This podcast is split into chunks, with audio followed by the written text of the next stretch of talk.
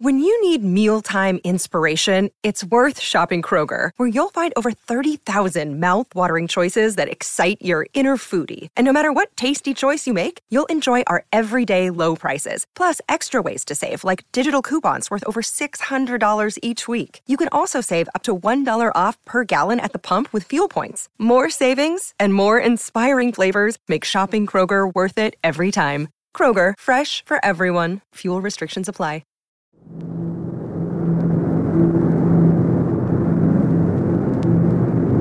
El avión monomotor Fairchild, con sus nueve pasajeros a bordo, despegó de la aeropista en Santa Elena de Guairén a las 10 de la mañana del 23 de abril 1937.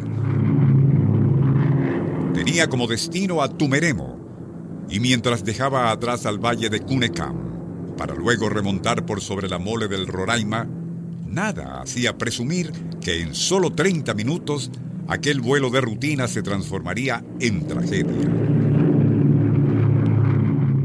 Inesperadamente, el motor comenzaría a toser. Luego una brusca sacudida y pérdida de altura. El capitán, de apellido Marcano, hizo lo imposible por estabilizarlo, pero fue inútil. Y ante lo que parecía inevitable, un misionero capuchino, Fray Baltasar de Matallana, comenzó a impartir la bendición a todos preparándolos para lo peor. Exactamente a las 10 y 30 de aquella mañana de abril, el avión se estrellaría aparatosamente en medio de una verde inmensidad vegetal.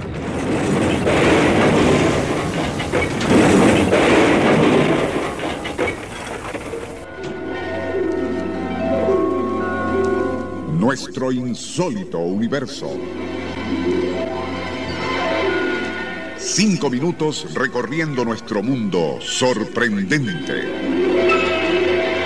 El aparato quedaría semidestruido por la violencia del impacto, pero Fray Baltasar, quien había quedado colgado de unas ramas cerca del piso, pudo constatar que, si bien él no había sufrido heridas graves, otros no corrieron con tal suerte. El capitán Marcano, con el rostro destrozado e incapacitado para moverse, los otros con graves fracturas y dos pasajeros, William Armstrong, escritor de temas científicos, y Alfonso Duque, trabajador de las minas en el Sucurum, habían fallecido. Por su parte, Lina Vallés, empleada en dichas minas y única mujer a bordo, sufrió de una fractura en el fémur izquierdo. Los demás, y a pesar de heridas y traumatismos, tras ayudar a los más afectados, se ocuparon de encender fogatas a fin de atraer la atención de aviones cuyos motores de vez en cuando se escuchaban en la distancia. Era inútil, sin embargo. La tupida vegetación impedía que el humo de aquellas fogatas se elevara por encima de una trama impenetrable. Ni lo imaginaban, pero aquella angustiosa situación de hambre, sed y constante asedio de plagas atraídas por las heridas supurantes de algunos de ellos, habría de prolongarse durante 15 días. Ante el apremio del capitán Marcano, para que Fray Baltasar intentara escapar de aquel infierno en búsqueda de ayuda, el fraile se negó, argumentando y citamos, Mientras haya alguien con vida aquí, mi deber es quedarme y hacerle compañía. Otros dos de los sobrevivientes ya habían muerto, y el estado de los demás era casi agónico, pues además de las heridas, el intenso calor, así como hambre y la sed les torturaban, ya que ninguno de ellos estaba en capacidad de moverse del lugar en búsqueda de agua o algo para comer. Fue entonces cuando Marcano, al divisar un loro en lo alto de una rama, pidió al religioso que tomara una de las escopetas rescatadas del avión con la idea de matar al pájaro y así tener algo para comer. Justo entonces, aquel pajarraco comenzaría a emitir sus graznidos, y el cura, a pesar de que sus piernas entumecidas le impedían levantarse, desde el piso le apuntó disparando.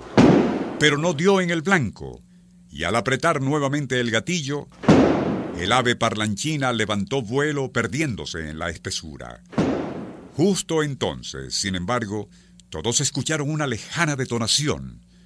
No se trataba de un eco o exceso de imaginación. procedía más bien de un grupo de rescate que, y a punto de regresar a su base, había escuchado los dos tiros hechos por el cura. Casi media hora después, el ruido de voces y machetes abriendo una trocha les infundieron esperanzas de que serían rescatados de una muerte segura. Y así fue en realidad, gracias a los chillidos de aquel loro que habían intentado matar.